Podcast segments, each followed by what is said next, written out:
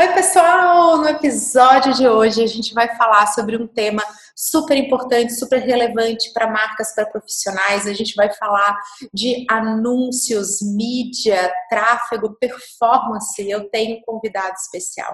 Então, vem comigo e se joga!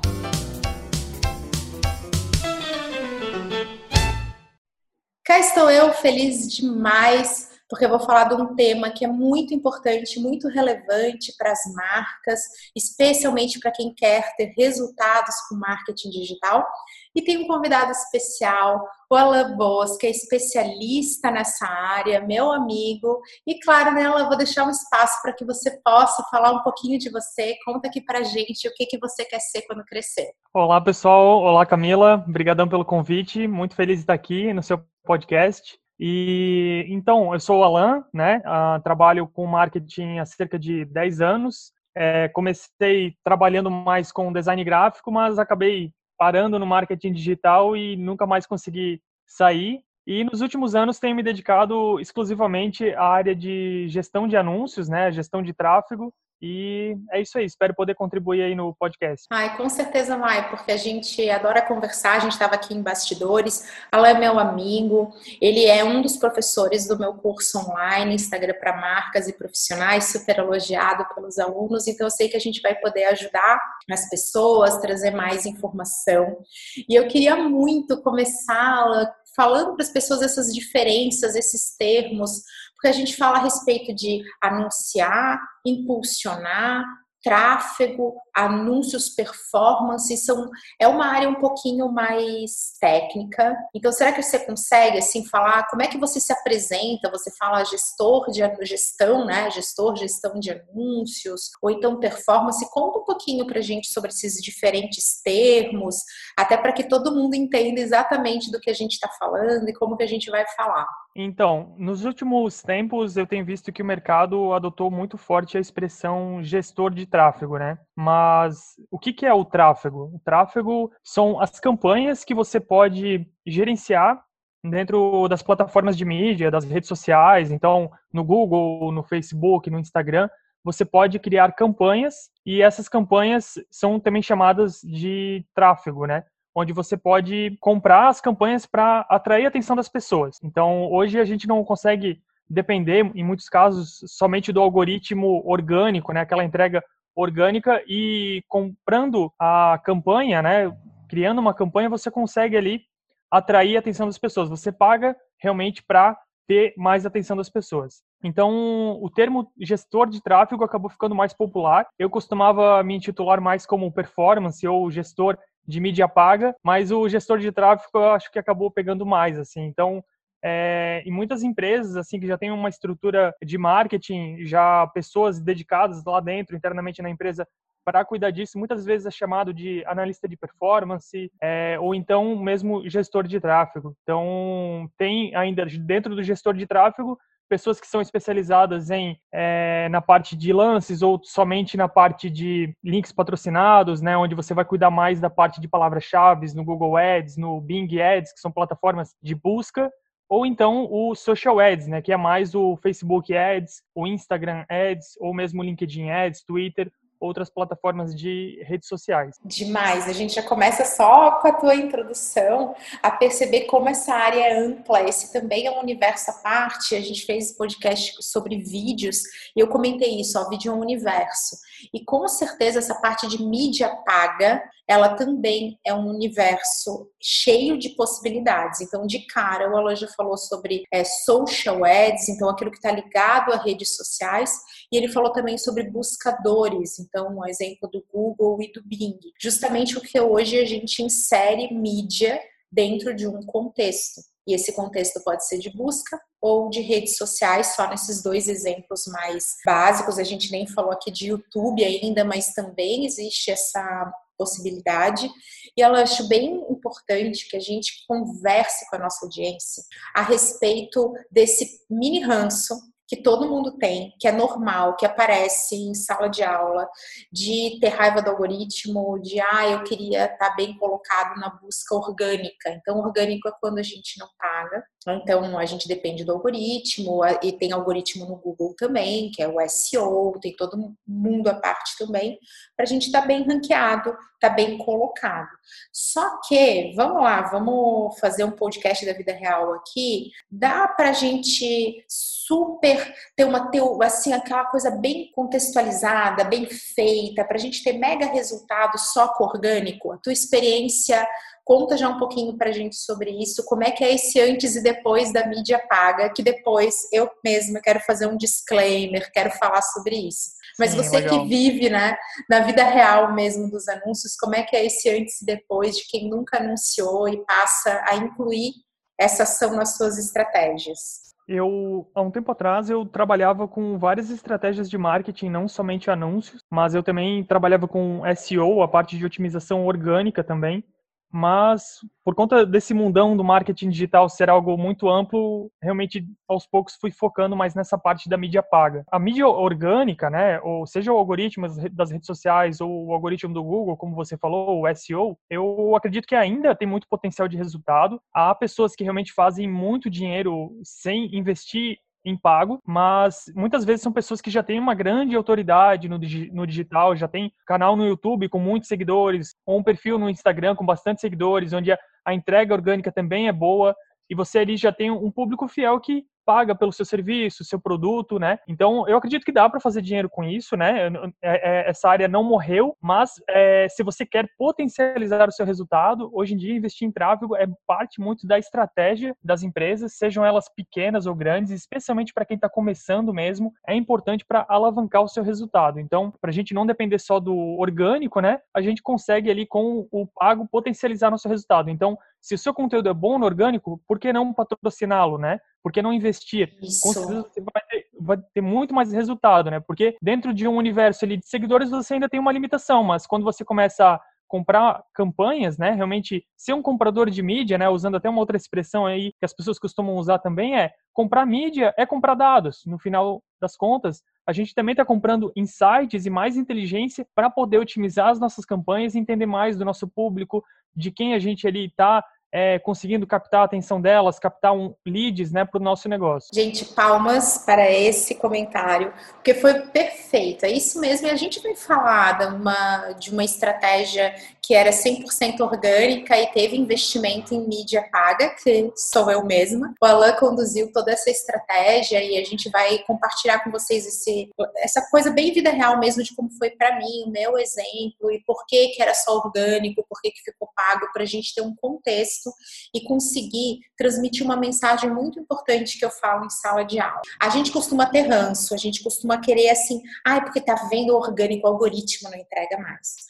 E a gente esquece justamente isso que o acabou de falar, do quanto a mídia paga, especialmente na internet, ela traz inteligência, dados e uma enorme possibilidade para marcas que não são enormes, para aquela marca vida real, para quem está querendo o quê? Vender mais, maximizar a sua, sua margem de lucro, ter mais resultado. E aí a gente fica assim, ai, mas como é que eu faço para conseguir isso no orgânico? E aí, ela, vamos falar um pouquinho, a gente que é profissional aqui do, do mercado, você mesmo disse há mais de 10 anos, então a gente sabe que é, a gente sempre incluiu estratégia de mídia é, de uma forma geral, e aí a gente vai pensar no outdoor, e a gente não está aqui falando mal da mídia off, a gente só está querendo pontuar uma diferença crucial no off, no on. Quando a gente está fazendo aí uma revista, um outdoor, a gente não consegue testar, a gente tem dificuldade em aferir dados e a gente acaba fazendo uma aposta. Né? Então a gente fala: não, é importante, não existem pessoas digitais, vamos ter aqui a nossa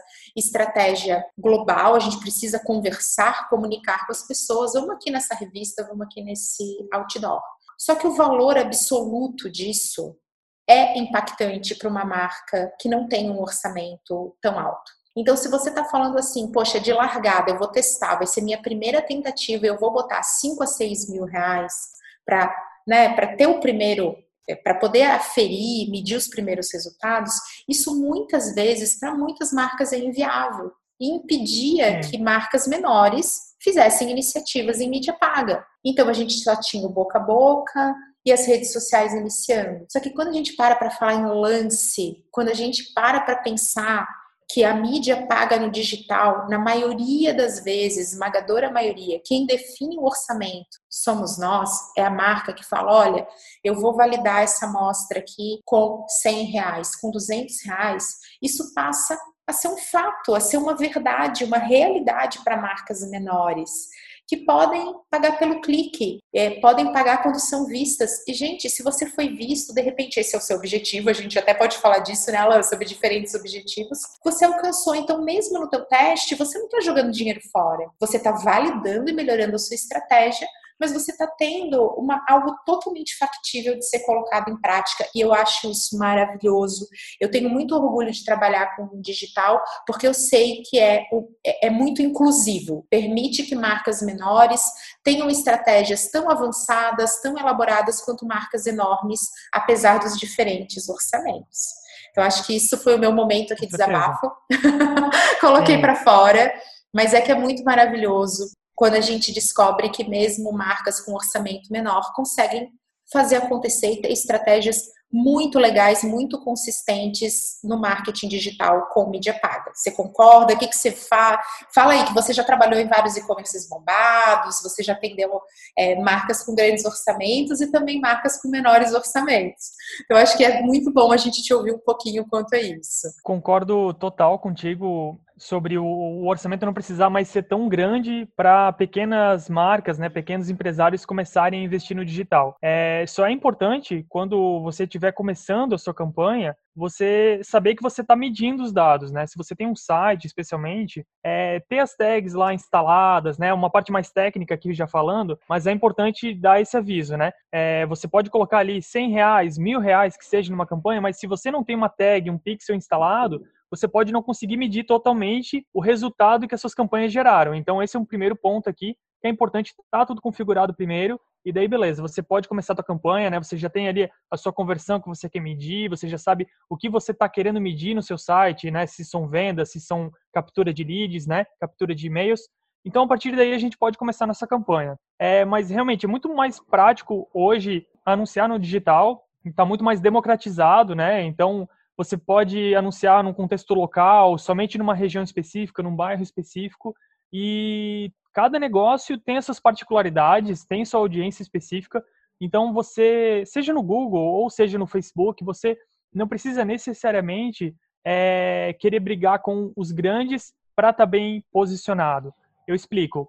Por exemplo, se você tem uma pequena imobiliária e atende numa localidade específica, num bairro específico, você provavelmente já consegue ter palavras-chave que só você consegue ter a melhor qualidade ao anunciar por elas. Então, por exemplo, é, vou dar um exemplo aqui né, da minha cidade, Blumenau. Eu anuncio aqui um apartamento no bairro Garcia, que é um bairro aqui da cidade. Então, é uma palavra-chave tão específica que você pode anunciar que muito provavelmente vão ter poucos concorrentes, né? Nessa região, nesse contexto, e você consegue ali pagar barato por aquele clique e realmente ter uma qualidade de um acesso muito bom para você. Já se você anuncia no Facebook, no Instagram, você também pode delimitar exatamente qual é o seu público-alvo e você pode começar anunciando a partir de um dólar por dia, você já consegue começar a colher algum resultado. É claro que se você não pode anunciar grandes volumes, você pode demorar mais para ter os dados realmente se aquele público dá certo, se aquele público dá resultado, mas você pode começar realmente a partir de muito pouco investimento, você já consegue aí começar a validar alguma ideia que você tem. Perfeito, Alan. Você já deu aí dicas importantes para todo mundo que está, de novo, a gente falou do ranço do algoritmo, de querer tudo orgânico, natural, né, super normal, que a gente pense assim, mas a gente já estabeleceu que o investimento em campanhas, em mídia paga, ele pode ajudar demais marcas a terem resultado. E você também falou a respeito da gente ter um objetivo claro. Então, isso é uma dica super importante. A gente fala aí de impulsionar, né? Diferente de fazer um anúncio. Justamente essa é, é uma super diferença. Um anúncio tem que ter um objetivo. Então, a gente tem que ter clareza do que a gente quer. A gente tem que entender o nosso negócio para saber onde que ele é mais específico, onde que eu tenho vantagem em relação à concorrência, né? E você também está falando sobre a necessidade da gente entender as particularidades. Eu acho que isso delineia muito bem, ele delimita também a importância de um profissional. Né? Então, isso não é uma coisa tão simples, porque esse profissional de mídia ele não vai entender só de operacionalizar tudo isso, né? das ferramentas, é, de ter certificação. A gente também precisa entender o negócio para saber no que apostar, em que ferramenta, como fazer isso. Tem que olhar para dentro também. Então, hoje, para anunciar, eu sou focado na área de gestão de tráfego. Então, quando eu tenho alguém para me apoiar, tanto com a parte de design como de copy, de texto, eu consigo me concentrar muito mais nos dados e na otimização, porque eu já entendo muito mais dos públicos que funcionam, eu consigo analisar as métricas, mas também por essa experiência já de tempos aí anunciando, tanto no Google como no Facebook especialmente, eu já consigo também entender alguns textos ali, que combinações de textos funcionam melhor, solicitar as melhores imagens e a gente consegue trabalhar numa equipe e funciona muito bem. Você falou então... outro, outra questão aí, em que já. É, porque, vamos lá, a gente está aqui falando a respeito de, do, dos prós e, e contras dos anúncios. Então, a gente falou um monte de pró. Isso, sem dúvida, é um contra. É uma área bem complexa. Então, você já falou uma outra palavra importante, que é público-alvo. Aí você falou a respeito de entender as imagens, entender texto, é, entender como também deixar esse anúncio super atrativo. E aí a gente começa a entrar num ponto de grande complexidade para se, se tornar uma realidade para muita, muitas marcas. E aí que vem, eu estava comentando sobre os ranços da área, que assim, ah, eu já impulsionei e eu não tive resultado. Ah, eu já tentei fazer um anúncio, então eu já recebi uma ligação do Google. É muito comum as pessoas falarem isso, né? Ah, eu recebi uma ligação do Google, recebi um cupom. Aí olha aí o Google trazendo novos clientes com técnicas super offline, né? Você olha como as estratégias do Google são, a gente pode ficar de olho, que é entregar cupons, fazer telemarketing, ligar e falar, deixa eu te ajudar a fazer essa campanha. E aí não tem resultado. E muito disso vem porque, de repente, essa pessoa não estava preparada para lidar com a complexidade da área porque você já comentou que é bastante multidisciplinar. Então, como é que você é, faz isso no, no teu dia a dia? Então, você começa começa com o público, olha para os detalhes da empresa, mas você também vai ver copy, vai ver imagem, tudo isso tem que estar tá de olho sempre. Ou tem uma área que de repente não é tão relevante? Conta para gente. Cada mídia tem algumas particularidades. É, quando eu invisto no Google, eu geralmente a maior parte da verba, eu no meu caso, pelo menos dos clientes que eu atendo, a gente investe em campanhas de pesquisa da rede de pesquisa do Google. Ali a gente tem as palavras-chave realmente que são a nossa segmentação, ou seja, a pessoa tem que ter digitado determinados termos de pesquisa para aparecer o anúncio ali nos resultados de pesquisa do Google. Mas ainda no Google tem a área de display, que são os banners, né, que vão aparecer nos outros sites da internet, e também o YouTube, que é uma forma de a gente segmentar daí realmente por interesses também, onde a gente consegue segmentar para determinados tipos de interesse, palavras-chave, outras segmentações aí que a gente precisa também atrair a atenção da pessoa, no mesmo contexto do Facebook e do Instagram, né? Então, só para pontuar essas diferenças de redes, né?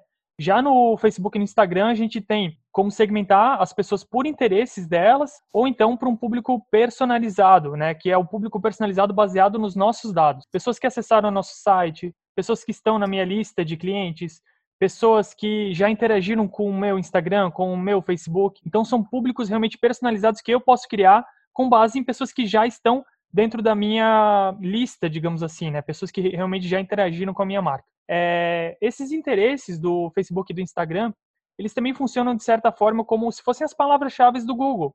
Por exemplo, você tem ali uma, um salão de beleza, por exemplo, você pode digitar ali termos relacionados a salões de beleza para encontrar os interesses dessas pessoas. Você já está falando de uma outra coisa que a gente tem que ter o, o, uma clareza, que é a respeito Sim. de interesse do nosso público e o que que a gente, como que a gente vai atrás desse entendimento da cabeça das uhum. pessoas. Uhum.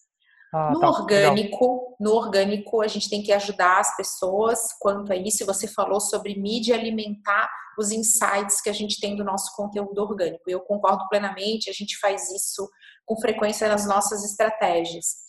Então, olha só, na hora que a gente está querendo fazer um anúncio que realmente converta em resultado, A gente tem que estar de olho no que o nosso cliente quer e a gente tem que entender ainda mais a respeito de percepções e também de como transparecer tudo isso. Então, ah, o que, que esse cliente quer, o que, que ele sente, qual é a percepção que ele tem em relação à nossa marca, é, o que, que eu vou fazer para atrair e que estratégias aí sim, em que redes eu vou usar para isso. Você falou a uhum. respeito de display e eu adoro dar o exemplo do remarketing. Então, remarketing são os anúncios que ficam nos perseguindo. é quando a gente vê um produto, a gente só foi daquela espiadinha, a gente foge, fala, não, olha só uma objeção, um comportamento, não vou ver isso agora, depois eu eu tomo essa decisão e aí aquele anúncio aparece para te lembrar, fala: "Oi, você quer? Tem certeza não quer voltar?" O produto está te esperando, te lembrando daquilo, e a gente sabe que o remarketing ajuda a a gente recapturar aquele cliente perdido, o que é uma super estratégia que no offline a gente não consegue ter algo parecido. É muito difícil a gente é, conseguir fazer isso tão bem, com uma experiência tão limpa quanto no, no digital. Então, sim, respondendo aqui a minha pergunta, você trabalhar com os interesses do seu público e mapeando bem esse público é essencial. Alan, vamos explicar também, para quem está ouvindo a gente, um pouquinho é, a respeito dessa coisa de trabalhar com listas de cliente. Você falou disso. Ah, que aí você pode trabalhar com uma lista de clientes, já que eu considero, assim como remarketing, essa é uma estratégia muito show do digital que é bem exclusiva. Explica um pouco para gente o que, que é isso, o que, que é trabalhar com uma lista de cliente.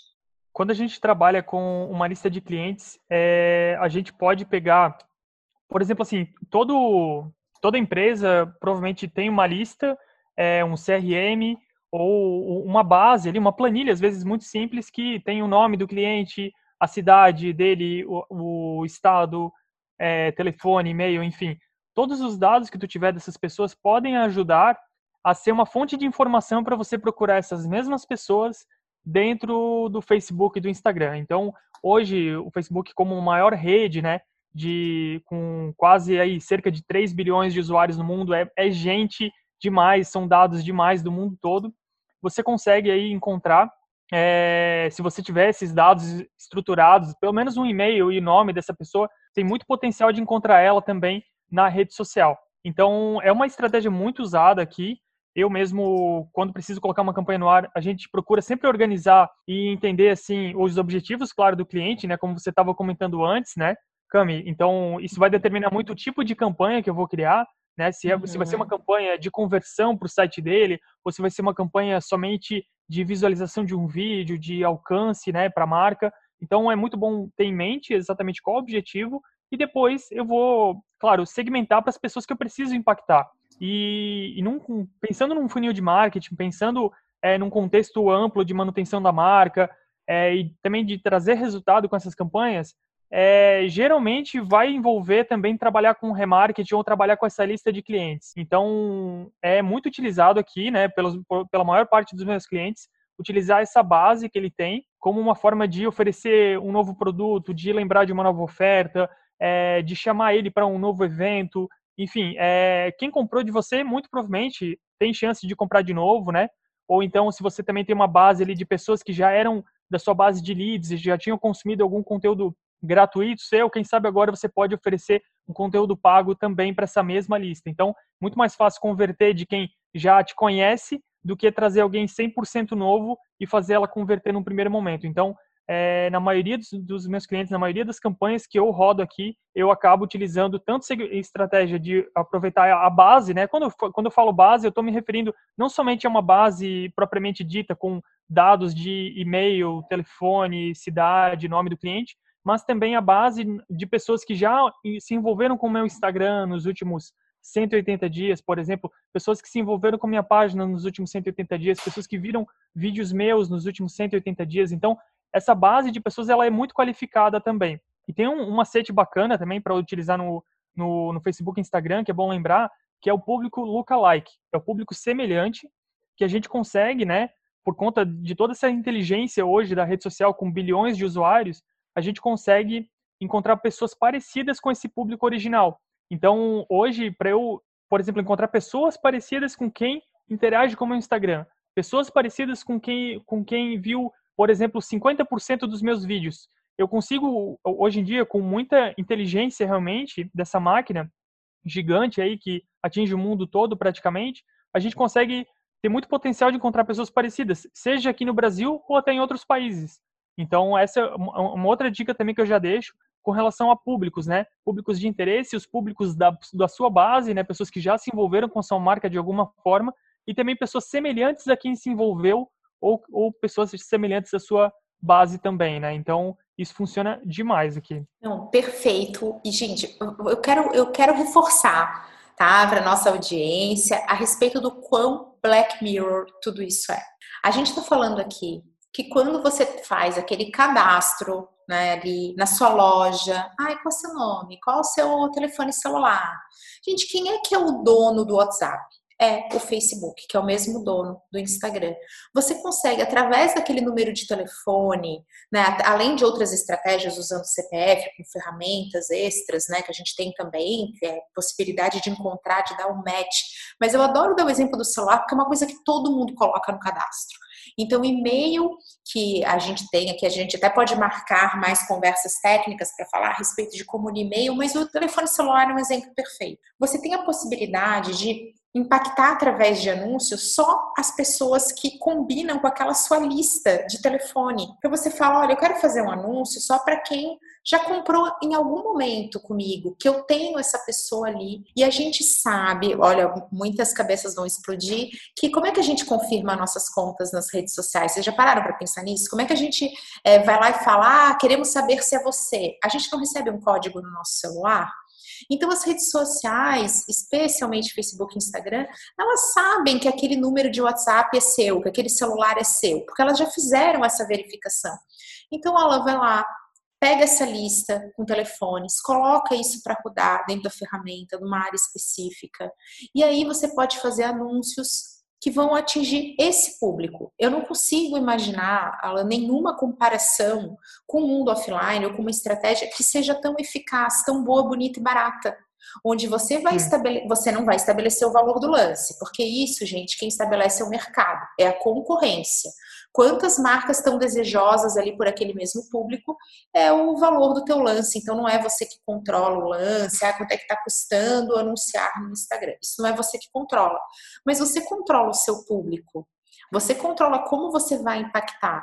E você ainda pode pegar essa lista de clientes e falar assim: olha, inteligência artificial do Facebook, você que tem aí bilhões de pessoas, encontra gente parecida para mim, por favor, porque eu estou precisando de pessoas parecidas com isso. E aqui, eu queria muito falar da minha experiência. Eu tenho um curso Sim. presencial que até a gente sabe que o, o próprio curso online tem, é, se, tem tá parecido, tá parecido, mas no presencial isso é mais forte.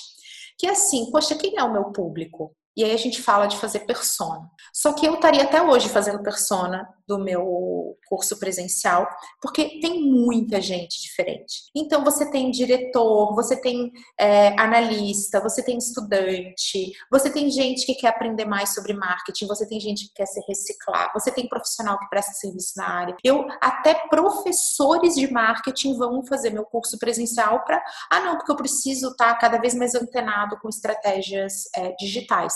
Então a gente começa a ter um, um número de persona que vai ficando muito complicado você fazer planejamento e fazer ações para pegar todo esse público. E a gente acaba fazendo o quê? A gente acaba tendo que selecionar e escolher os principais. Só que falando aí de cauda longa, falando daquele pouquinho que vai somando e no final dá uma diferença, especialmente quando você tem uma limitação de pessoas. Então você quer encher a sala o mais rápido possível. Você quer encerrar essas inscrições o mais rápido possível, porque no presencial a gente não tem uma escala que permita outra estratégia. Olha que maravilha que é você poder ter um público semelhante, você poder ter uma lista. Porque você vai exatamente em quem você precisa, não tendo apenas que fazer persona. Eu não estou aqui dizendo para não fazer. Eu estou dizendo que você complementa uma persona muito bem feita, com conteúdo muito bem feito, com uma ferramenta então você vai lá e fala, ó, vou fazer anúncio para esse aqui, os professores que vão se reciclar, vai, que é um público muito específico, muito diferente, mas que aparece nas minhas turmas presenciais.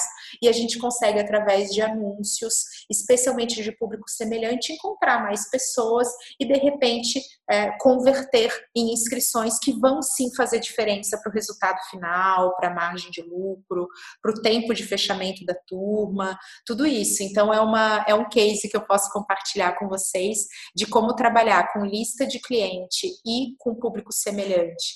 Traz bastante resultado e a gente ainda vê poucas marcas fazendo em relação ao potencial, né? Você também sente isso? Sinto, sinto bastante. É, e nas experiências assim que a gente tem aqui, até mesmo com o teu curso online depois, né, Cami? A gente teve excelentes resultados mesmo buscando pessoas que eram semelhantes a quem já era da sua lista, né, de, de newsletters. Quem já interagia nas redes Isso. também. A gente é, a, a lista isso. de pessoas, de visitantes, a gente utilizou vários públicos semelhantes aí para identificar qual deles até também tem mais potencial. Então, é, para ter potencial o seu público semelhante, você primeiro tem que ter uma base de qualidade, né? Então, por isso a importância de ter um CRM, por isso a importância também de captar e-mail dos seus clientes, né? É, pra, quanto melhor qualidade tiver o seu público original, né, o seu público personalizado, mais qualidade também vai ter essas pessoas semelhantes, né? Então, não adianta você atrair um, um tráfego de baixa qualidade para o seu site e depois querer fazer um público semelhante de quem acessa o seu site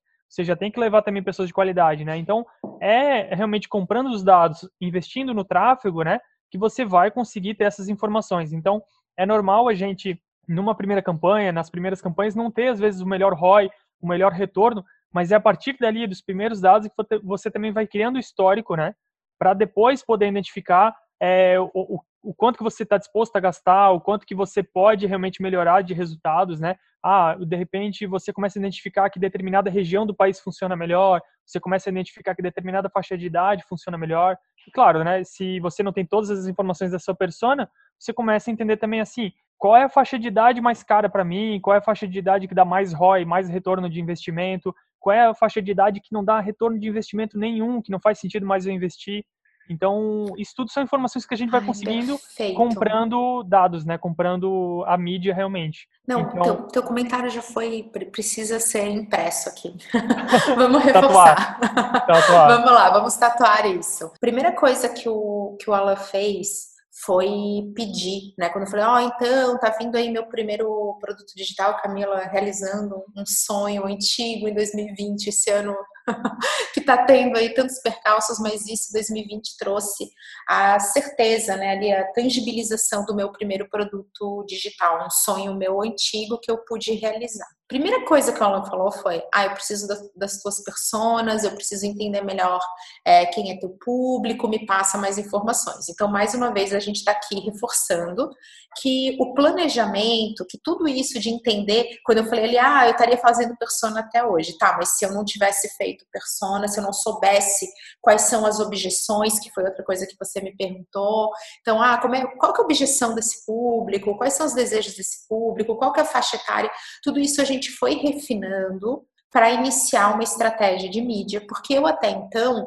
fazia isso de uma forma muito esporádica, quando eu montava uma turma presencial. Então, era uma coisa muito pontual, né? E uma coisa muito caseira, eu mesma fazia, e, eu, e o próprio ela começou, ah, eu preciso dos dados de acesso. Eu, ele começou a me pedir situações que são novas, então eu me considero um excelente case para ser apresentado aqui, de antes e depois é, da mídia. E eu já tinha é, uma certeza, assim, eu já tinha essa clareza de que somente orgânico eu não teria um resultado potencializado. E eu entendia que ter um produto digital era a melhor validação para como eu poderia potencializar, o que, que eu poderia aprender. Então, já desde o começo a gente teve isso, né, do planejamento orgânico e entrando no pago e esse ciclo se retroalimentando, que foi muito rico, foi muito importante para minha estratégia geral. Uma outra coisa também que a gente começou a falar é a respeito das diferentes mídias e contextos. Então, a gente tinha meu canal no YouTube com uma maior audiência, mas ao mesmo tempo é muito sem tanta estratégia de mídia tão factível. A gente tinha busca do Google, então a gente falava bastante disso, ah, pessoas que estão procurando por um curso online sobre Instagram, sobre ter resultados no, no Instagram, sendo marcas, que era aí o nosso o nosso nicho, então a gente também tinha um nicho, acho importante falar sobre isso também. E a gente tinha as próprias redes sociais, então, Facebook, Instagram, a gente sempre vai falar dos dois, né? Tem que dar esse disclaimer, porque é uma mesma plataforma, o Facebook é o dono do Instagram. Então, unidos e todo o meu engajamento ali também trabalhando como um público, como uma lista, né? Um público próprio. Então, isso estava tava acontecendo ali e, eu, e começaram as estratégias. É, fala, pensar, acho que a, a, gente eu posso resumir assim, ela você quer Pode. incluir alguma coisa, mas foi assim que a gente é, começou a estratégia, não foi? Sim, a gente resolveu ir para todas as mídias, né, Cami? Porque a Camila tem um bom perfil de Instagram, com muitos seguidores, já tem um ótimo engajamento. Já tinha também o YouTube com bom engajamento, com histórico de vídeos publicados há bastante tempo. Então a gente resolveu, assim, para depois medir o retorno de cada mídia, a gente resolveu atacar no máximo de frentes possíveis, né? Então a gente investiu no Facebook, no Instagram, no YouTube, no Google Pesquisa para termos bem mais específicos, mas a gente investiu também e a gente investiu até mesmo no display, né? No Google Display, a rede de display do Google, mas nesse caso exclusivamente com é, o remarketing, né? Para focar um pouco mais, delimitar um pouco mais o público, né? Porque o display do Google é outra rede gigante onde a gente pode investir aí é, muita grana mas por conta disso, assim, a gente resolveu, não, vamos, vamos reduzir um pouco aqui, né, especificar realmente qual é o público que a gente quer atingir para concentrar mais no remarketing, que a gente sabe que o, o potencial de retorno é maior nesse momento, né? Então, só para você, só para ter uma ideia que a gente realmente resolveu como como parte da estratégia mesmo, não, vamos avaliar por onde é que vem o resultado. Vamos apostar em todas as frentes, até porque a Camila não depende de uma única rede, ela tem públicos é, fiéis né, em cada uma das redes, então não necessariamente quem segue, quem seguir a Camila no Instagram segue no YouTube, né? Então até vou deixar aqui o convite, né? Quem seguir lá o canal também e vice-versa. Então a gente também é, segmentou os nossos anúncios quando a gente começou a divulgar que ia ter uma aula ao vivo, que ia ter curso. A gente também segmentou para quem já era da base de e-mails da Camila. Por quê? A gente sabe, né, que, é, ou se a Camila já abordou isso em alguns vídeos também, que a gente não tem como ter uma grande abertura também uh, da nossa base de e-mails ali. Às vezes você pode ter alguns e-mails que talvez estão mais antigos, ou é, hoje em dia a atenção das pessoas totalmente fragmentada, a gente precisa também alcançá-las de outras formas, né? Então, a Camila tem muitas pessoas que seguem ela na newsletter dela, é, ou já estava interessado num curso dela, mas não necessariamente tinha visto o e-mail que ela já tinha enviado. Não Perfeito. necessariamente é, tinha, a gente tinha essa dúvida. É, aberto, né? Então, para garantir que a pessoa é, vai ser informada, a gente aproveita o tráfego pago também.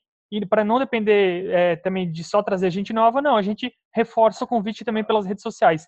Eu sou um exemplo disso, que é muito mais fácil ou mais rápido de eu é, ver alguma coisa é, de alguém que eu já sigo, ou mesmo de alguma coisa que eu me inscrevi, primeiro pelas redes sociais, primeiro pelo Instagram, pelos stories, talvez até mesmo do que o e-mail, porque a gente está há muito tempo, né? Ou todo dia costuma abrir as redes sociais e às vezes o e-mail pode ser um e-mail às vezes do Facebook lá, tá muito antigo, a pessoa não, não abre todo dia. Enfim, são hábitos, né? Ou caiu lá naquela caixa de promoções, de atualizações lá do Gmail e não captou a atenção da pessoa tão rápido quanto a rede social tem esse potencial.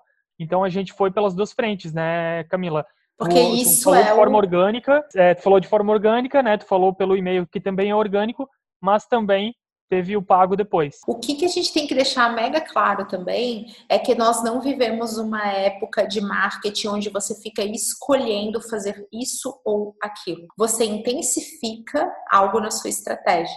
Mas a partir do momento que você corta uma mídia, né, então não, eu não vou fazer tal coisa, sem ter muito, muito dado, muita certeza disso, você está sim comprometendo o teu faturamento, a tua receita e o teu lucro. Então, a partir do momento que a gente tem um produto digital. Então, assim, o que, é o legal do produto digital? Por que, ele está aqui? A gente tem que contar os BOs e, e detalhes muito específicos da, da estratégia de mídia para o curso online, porque merece ser compartilhado. Por que, que ele é um bom exemplo? Porque ele tem uma compra 100% online e mensurável. A gente é diferente de quando a Camila está vendendo consultoria, que eu dependo de uma indicação, tem influenciadores da compra, eu tenho uma compra mais complexa. Um curso online, ele começa e termina no digital. Né? Então a gente tinha muita, muito dado, muita métrica para amparar as nossas estratégias. Então, fazer essas escolhas é uma coisa que muitas vezes vocês me perguntam, estou lá fazendo live, ai Camila, ainda é uma boa fazer e-mail? É, e aí eu, eu, sempre vou responder, gente, olha os indicadores, mas cuidado com esses cortes que a gente faz com base, às vezes, em percepções muito pessoais. Muito, ah, não, e-mail eu não olho, e-mail cai no spam. Só que se você tem uma estratégia de e-mail, você consegue complementar isso com, com mídia paga nas redes sociais, ou você pode até potencializar os dois juntos e ter resultados muito legais. E isso é um cenário que a gente viu no curso online. Os nossos alunos, quem realmente comprou essa primeira turma foi quem? Quem estava engajado no e-mail, também nas redes, também no Instagram, também no Google. O, a gente via as pessoas é, consumindo conteúdo orgânico e também a mídia paga em diferentes contextos. Então, quem fechou, não fechou assim, aí ah, vou comprar. Né? Fechou indo em diferentes etapas. Não, primeiro buscou, aí saiu, aí depois olhou alguma coisa no YouTube, depois saiu, e aí tomou a decisão, abandonou, aí veio o remarketing, veio o display, e aí finalmente tomou a decisão. Como é importante botar todo mundo a par dessa coisa holística 360. Senão você acaba fazendo estratégias que não trazem resultado. Elas têm um investimento, mas elas no final não dão certo. É isso aí. É, e uma coisa que eu acho importante também ressaltar é que no tráfego pago a gente precisa de organização. A partir dali eu consigo realmente extrair meus dados depois. A gente deve ter trabalhado na campanha da Camila, que foi uma primeira campanha, a gente ainda eram primeiros experimentos, né? Mas ainda assim a gente deve ter trabalhado ali por volta de seis a sete públicos no mínimo diferentes para alcançar e depois medir é, o que, que cada tipo de perfil de público, o que cada tipo de pessoa ali é, dava de, de resultado, né? Ou se convertia com o conteúdo da Camila. Então, só para vocês terem uma ideia, que eu só consigo realmente medir isso depois se eu tiver organização. Dar nome certinho para as campanhas, dar nome certinho para os públicos, configurar pixel, configurar as tags lá no seu site, né? Só dessa forma a gente realmente vai conseguir poder dizer, ah não, é, minhas campanhas dão certo, ou, ou por que, que não dão certo, né? De repente, não é toda a sua campanha que está dando errado, né? Às vezes é, é uma parte ali do seu público. Então a gente precisa medir isso e testar, né? Ter, ter uma rotina de testes também, publicar novas campanhas, publicar novos anúncios, testar novos públicos, né? Pra, porque assim como no off, né? Que um outdoor pode virar uma paisagem, no online também a gente precisa estar tá sempre inovando na nossa forma de abordar o nosso público, mudando os nossos criativos, né, o nosso texto, a nossa imagem, mudar a página até de destino que a gente leva a pessoa, né, porque a gente aí, claro, estou entrando em outras frentes do marketing digital, mas que tudo se relaciona com o tráfego também. Então, Perfeito. Então, a pessoa aí tem uma, né, tem toda uma jornada que ela percorre, né? Então, por isso que também a gente decidiu aí investir um pouco em cada, em cada mídia, porque a gente sabe disso também, que muitas vezes a mesma pessoa que pode ter convertido através do YouTube pode ser a pessoa depois que acaba sendo lembrada é, das inscrições ali pelo Instagram, por exemplo, né? Então a gente precisa estar tá em todas as mídias hoje. Precisa, e, e assim, os teus relatórios são sempre ótimos, porque justamente eles trazem todos esses dados. Né? Então, olha só, quem quer trabalhar com essa área, ah, eu quero trabalhar com tráfego, eu quero trabalhar com mídia, é uma super área para trabalhar. Só que você vai ter que entender de estratégia geral, que é o exemplo que ela deu. Então, ela o tempo inteiro falava, gente, a nossa página de checkout dentro de Hotmart precisa de ajuste. Ah, isso aqui não tá, é onde a gente está perdendo. Então, na nossa landing page, Camila, olha só, isso aqui é um anúncio que eu estou fazendo, não está conversando conversando com o conteúdo orgânico que você está deixando no Instagram, por exemplo. E o tempo inteiro, quando a gente está planejando anúncio, ela é a pessoa que traz. Ó, para eu medir isso, para isso conversar bem, como é que tá a tua pauta e o teu cronograma de vídeos para o YouTube? Você tem como inserir isso dentro do vídeo? Então, olha como é que é completo e como é realmente complexo. E quando alguém fala assim, ah, eu apertei o botão impulsionar e não tive resultado, a gente tem que apresentar esse podcast justamente, e, e é, ver como não é com você, é com todo mundo. Tô dando aqui o meu exemplo. Então, para a gente ter resultado, tem que estar tá fazendo sentido com o que eu falei de título do vídeo, com o que eu estou entregando dentro do vídeo, com o que está na minha página, com o relatório que eu vou apresentar, com aquilo que eu vou fazer para o futuro. É, estratégia realmente é fazer tudo isso combinar. Senão, a gente acaba é, fazendo as coisas pela metade e querendo resultados como se tivesse feito completo e o profissional que quer atuar nessa área, que é uma área que tem um mega potencial, a gente ainda vai falar disso, né? É importante que tenha clareza que não é assim, ah, eu vou aprender a mexer no Google Ads, eu vou aprender a, que essa coisa operacional. O que faz a diferença realmente é a estratégia. E Alan, para a gente falar Concordo. de estratégia, vamos contar da nossa super mudança de último dia de inscrições. Vamos, Vamos, levar isso para o mundo, que para vocês verem como a, a, vida não é fácil. Pois é, com essa coisa de quarentena, né, de pandemia, pandemia eu, eu acho que a gente acabou abrindo o carrinho ali muito perto quando as notícias começaram a vir muito forte no Brasil, né? Eu lembro, Cami, que a gente estava lá por meados de março, né? E a Isso gente era o último dia, que é o dia que é. é urgência, essa coisa de ah, urgência, escassez, último dia, último dia. E eu e tinha feito toda a né? gravação. Né? Isso, os nossos, os nossos anúncios. anúncios. falavam ainda em último dia, né? E a gente falava, não, não deixe para a última hora, não, é, não deixe para depois, é, você não vai, né? No sentido de realmente ter urgência, porque pedir aquilo, né? Nosso cronograma realmente pedia para fechar as inscrições naquele dia, mas a gente se deparou com esse contexto todo, né, de, de quarentena, onde a atenção das pessoas estava totalmente para outra coisa, né? Isso não era, no, né, não necessariamente no último dia, mas eu lembro até que de uns três dias antes já estava tendo já muito forte as notícias, né? As redes sociais estavam muito só falando disso. É, então, então realmente, assim, como a gente compra a atenção das pessoas também com o tráfego pago, a gente também tem que entender com aquilo que a gente está é, competindo, né? A gente não está competindo somente com os outros anunciantes. A gente está competindo com o gifzinho de gato, a gente está competindo com posts de familiares, a gente está competindo com os outros posts orgânicos de amigos. Então, notícias. É, seu, é, notícias, né? Então, assim, todo mundo só comentando sobre aquilo, compartilhando essas notícias. É, muito provavelmente a última coisa que as pessoas iriam querer naquele contexto que a gente fez a leitura é, meu, é um anúncio falando último dia você só tem hoje. É, é porque então, a gente assim... tem que assim falar do nosso planejamento. Porque, olha só, aqui a gente faz planejamento nessa firma e a gente executa planejamento. Então, na hora da gente pensar na estratégia de mídia, o Alan me passou todo, então, esses nossos briefings, a gente tinha, a gente usava bastante ferramentas do Google Drive para ir conversando, tem grupo de WhatsApp, Trello, todas essas coisas de produtividade, o Alan e o resto da equipe, todo mundo ali envolvido, e o Alan falou, ó, o que, que eu vou precisar aqui? Então, um anúncio de última chance, aqui a gente vai usar mais forte essa questão da escassez, aqui da urgência, ó, aqui a gente vai trabalhar tal objeção. Então, tudo isso estava muito mapeado na jornada, junto com todas as ferramentas presentes nessa jornada. Então a gente falou, poxa, aqui a gente vai entrar com remarketing mais agressivo. Eu estava lá no limite do meu tom de voz, assim, eu estava no, no, limite hum. comercial da coisa. Lembra que eu falei, nossa, esse anúncio que eu vou gravar em vídeo, ele vai ser um desafio para mim, porque ele vai ser o mais é, mais ousado comercialmente que eu já fiz. Ele, mas é isso aí, vamos lá, porque estava muito coerente. E ele justamente falava disso: olha, agora é o momento de tomar a decisão, você não pode deixar isso para depois, depois você vai reclamar de não ter alcançado. Então a gente tinha toda uma copy é, pensada que fazia todo sentido no plano e a gente estava no, no, limite. Foi isso mesmo que você falou. A gente estava com três dias, e vamos lembrar que a gente teve sete dias de carrinho aberto, então são os dias que as pessoas vão deixando para depois, né? Olha a objeção aí. Vai deixando para depois e ia, ia ter o anúncio rodando de remarketing. E a gente fez um ajuste disso. A gente fez uma reunião e falou: poxa, a gente teve perdas de vidas humanas, que é uma coisa muito séria, que a gente tem uma empatia.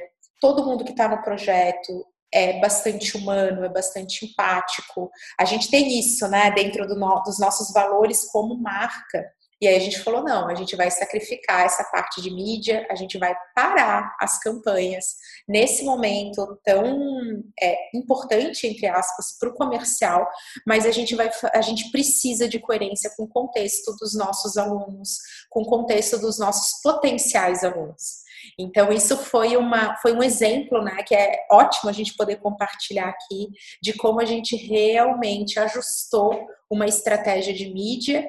E aí ela me ajuda aqui, se eu não estou falando besteira, a gente, a gente ajustou o tom de voz para um contexto de busca. Então, quando a pessoa estivesse procurando pelo curso, ela estava procurando, não é a gente aparecendo ali num remarketing, numa lista. Não, ela estava procurando, a gente mostrava o anúncio e a gente atenuou essa coisa da urgência, deixando um tom de voz mais sereno, mais amigo, mais acolhedor. A gente manteve um display, já que era uma imagem, então, assim, mais suavizada, sem tanta urgência, e a gente eliminou as demais estratégias naquele momento de muita insegurança das pessoas, onde a gente entendeu que não daria para sustentar, justamente porque quem manda em tudo é a marca, é o jeito de ser, e a Camila jamais estaria vendendo de forma agressiva, anunciando de forma agressiva num contexto como aquele, e a gente realmente tirou do ar, né? Foi isso? Falei, falei certo? Não, eu, eu recordo, eu recordo mesmo que a gente optou por parar completamente as campanhas nas redes sociais, que a gente tinha uma abordagem realmente é, mais de urgência, né, mais é, agressiva mesmo. Mas eu lembro que no Google a gente deixou, especialmente na pesquisa ali, é, porque a gente entendeu que o contexto da, dessa mídia ele também é, menos invasivo, vamos chamar Isso, assim. Isso, menos porque, invasivo. Afinal, a pessoa está no momento de busca, né? A pessoa realmente precisava também encontrar aquele conteúdo que ainda nem estava indexado, né, no SEO de fato, organicamente. Então, a gente manteve o anúncio na busca paga ali para que realmente digitasse é, inscrições Camila Renault, curso Camila Renault, enfim, porque a gente sabia ainda que tinha pessoas buscando, né, que era uma oportunidade também, mas, e a pessoa precisava achar a página que ela precisava, né? Mas nas redes sociais a gente optou realmente por parar uh, o remarketing naquele momento e a gente preferiu, assim, até sacrificar um pouco, de repente, do, do, resultado, né, que poderia dar esses últimos anúncios ali, mas a gente achou melhor não comprometer é, esse teu tom de fala mesmo, né, Cami? A, o discurso, a, imagem, a narrativa ali, né, da marca e tudo aquilo que a gente também acredita como profissional. Foi uma reunião difícil, né? Então, assim, eu tô aqui dizendo, sendo muito honesta, essa minha é, é disso, de falar, nossa, e aí, o que, que a gente vai fazer? E esse é um exemplo do que, que é você potencializar resultado. É saber que, bom, é, tudo tem um contexto para acontecer e naquele momento seria muito hipócrita e nós não temos isso, né? Lá dentro de a gente gosta de falar e fazer. A gente disse não, esse é um momento de não é sobre o comercial, não é sobre o resultado, é sobre ter coerência disso, é, é sobre o futuro, não olhar só para o presente, só para hoje. É tá, mas como que eu quero ser percebido? Como que eu vou sustentar isso? Será que como é que eu falaria hoje com alguém que estivesse na minha frente?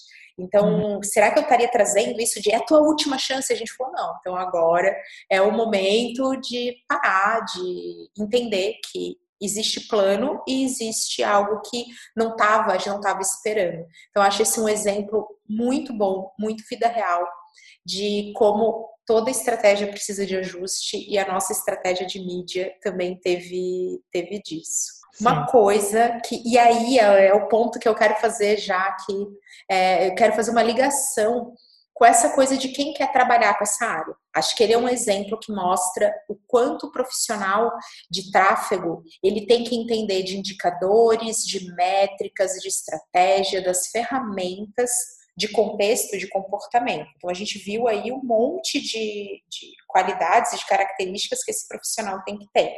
E que eu sei que você tem, porque eu trabalho contigo e é, sou sua cliente, então a gente vai percebendo.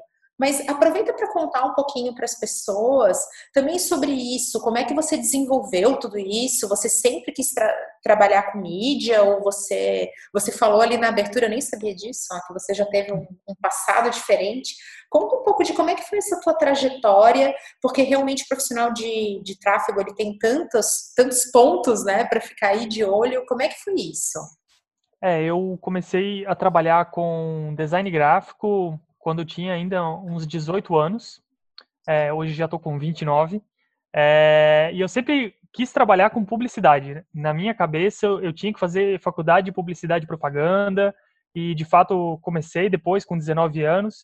E consegui ali um emprego por volta dos, dos 18, com design gráfico, onde fiquei um bom tempo trabalhando com design gráfico é, atendendo diversas empresas, assim, era uma empresa que atendia outras também, né, uma espécie de gráfica, onde eu podia é, desenvolver ali as minhas habilidades, é, mas ainda não me envolvia tanto com a estratégia. passado um tempo, já que eu estava na área do, do design gráfico, eu fui para a área de marketing dessa empresa, de fato, onde eu pude me desenvolver mais como um assistente de marketing, me envolvendo nos eventos da empresa, nas ações comerciais, é, ainda trabalhando com a parte de design gráfico, mas indo um pouco mais além com marketing como um todo.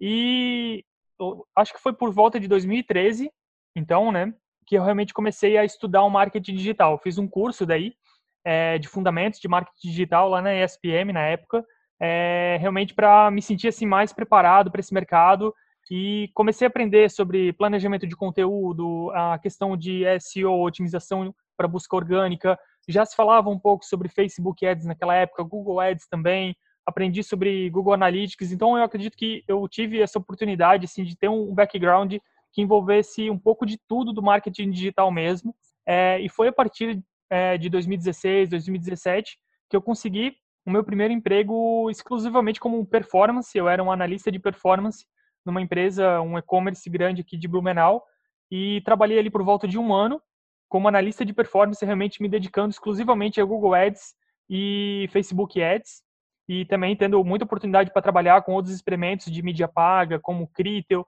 como, como Voxus, por exemplo, anunciando ali grandes quantias de investimento que realmente que a gente precisava e somente o Google Ads ou somente o Facebook Ads não dava conta do potencial que a gente tinha para atrair de resultado, né? Então ali eu tive a oportunidade de aprender muito mesmo, me desenvolver bastante, investir, eu acredito ali por volta de 11 meses, eu devo ter investido junto com mais uma pessoa que trabalhava junto comigo, é, a Letícia, é, até acho que foi tua aluna também. É, a gente... foi meu aluno também. Fica a dica. A gente deve ter investido por volta de, de 1 milhão e 300, 1 milhão e meio de reais nesses 11 meses. É, depois disso, fui para uma agência aqui da cidade, de Blumenau, também atendendo de diversos ramos. Comecei a ter alguns clientes meus que eu já atendia, daí também oferecendo tráfego aqui para alguns negócios locais. Gestão e foi quando a gente começou a trabalhar realmente junto, que aí a gente começou a se encontrar em cliente, né? Opa, Sim. eu estava fazendo estratégia e sempre eu trabalho super em parceria com agências, e aí, ah, poxa, aqui nossos anúncios e tal, e aí a Lana jogada foi quando a gente começou Sim. a realmente trabalhar juntos. E você já publicitário, acho que isso é importante também, isso sempre te deu uma visão muito é, maravilhosa de comunicação. E nesse meio tempo, você estava correndo atrás dessas certificações, dessas coisas todas é, na raça, além de toda essa parte estratégica, porque também tem isso, né? Todas essas certificações do Google, do Facebook, isso eu lembro que a gente até chegou a conversar, Sim. mas isso estava rolando na tua vida. É, eu, eu devo ter pegado minhas primeiras certificações de Google quando eu ainda estava numa das outras empresas primeiras ali que eu trabalhei, é, por uma necessidade também, assim, né, para me estabilizar na minha profissão, no meu setor, era importante ter essa certificação como uma para a gente também se testar, né? A gente sabe que a gente sabe trabalhar, a gente investe grandes quantias de dinheiro, mas a questão da certificação que tem do Google, hoje em dia, o, recentemente até mudou o nome, né, para Skill Shop. Skill Shop, é nova, isso aí. A gente né? chora sangue na hora de fazer. do, porque tem... é, é, tenso, né? Você tem que fazer a provinha lá, é uma chancela de um terceiro. É o Google falando que você passou, né? Então faz sim diferença. É, eu, eu recomendo todo mundo estudar, tanto para Facebook Ads como Google Ads, estudar para passar numa prova dessas, não necessariamente porque todo mundo do mercado pede, apesar de que empresas assim costumam até é, colocar ali na exigência, né, ter essa certificação, mas também para a gente ter como uma régua de entendimento da plataforma, né? Porque muitas vezes você pode estar tá gerindo alguma conta que uh, só pega alguns recursos das redes, né, tanto do Google, do Facebook. Por exemplo, se você tem um e-commerce que trabalha somente com a parte de pesquisa, a parte de Google Shopping, mas não trabalha ainda com o YouTube, por exemplo, estudar ali para passar e ter a certificação é importante para você ter uma visão geral mais de toda a plataforma. Então, eu recomendo dar uma olhada nessa questão da, das certificações, mas eu acredito que não é só isso também que vai fazer, né? Porque o que realmente vai fazer um bom profissional, gestor de tráfego, é estar no dia a dia da ferramenta em, contato com a ferramenta, testando, né? É, lendo o que sai de novidades, né? Então, assim, participar também, de repente, de grupos do Facebook, é, que tem muitos grupos ali que o pessoal troca informação, tira dúvidas. Então, assim, você pode tanto ler as dúvidas dos outros, como também tentar contribuir com o que tu já sabe. É uma forma de a gente se desenvolver. E eu posso também dar dica, né, Cami, que tem o nosso curso, né? É, tem o seu curso de, de Instagram para marcas, que eu também tenho algumas aulas ali mais voltadas para o Instagram, mas que a gente aborda muito também a questão do Facebook Ads como um todo, né? Por conta de ser a mesma plataforma de anúncios. Mas é, deixa até deixar um registro público aqui, que eu também te devo muito aí é, no meu crescimento profissional, por conta de você ter me indicado algumas empresas aqui da região há um tempo já, para eu ter feito a gestão de tráfego delas, de alguns negócios locais, que me ajudaram também, me deram segurança também de cada vez me desenvolver mais como é, um prestador de serviço para essa área especificamente. Como eu já tinha conhecimento um pouco com design, no início eu ofereci até um pouco, ah, se precisar de arte para fazer os anúncios, eu também faço aqui, o texto também, mas hoje em dia, na maioria dos casos, eu já tenho pessoas que me dão suporte é, com texto e imagem, e eu foco realmente na parte de gestão é, da mídia, né? Então eu analiso Na os dados. performance sim, mesmo, né? Que eu acho que é aí que entra a parte performance. A palavra performance entra agora. Quando você tem apoio para copy, para texto, para imagem, você tem realmente a estratégia acontecendo e você está dentro dela, e aí você pode falar, beleza, deixa eu pegar aqui esse painel cheio de informação, cheio de anúncio para diferentes segmentos e pá, você sabe o que fazer para melhorar o resultado. Acho que essa é a parte que o Alan é, se destaca e onde é o foco do, da tua empresa hoje, né? É isso aí. E realmente, assim, ter tempo para anunciar e ter verba com certeza vai ajudar, né? Então, ter ali uma quantia interessante que a gente possa testar e validar diferentes tipos de público, testar diferentes abordagens de anúncios, né?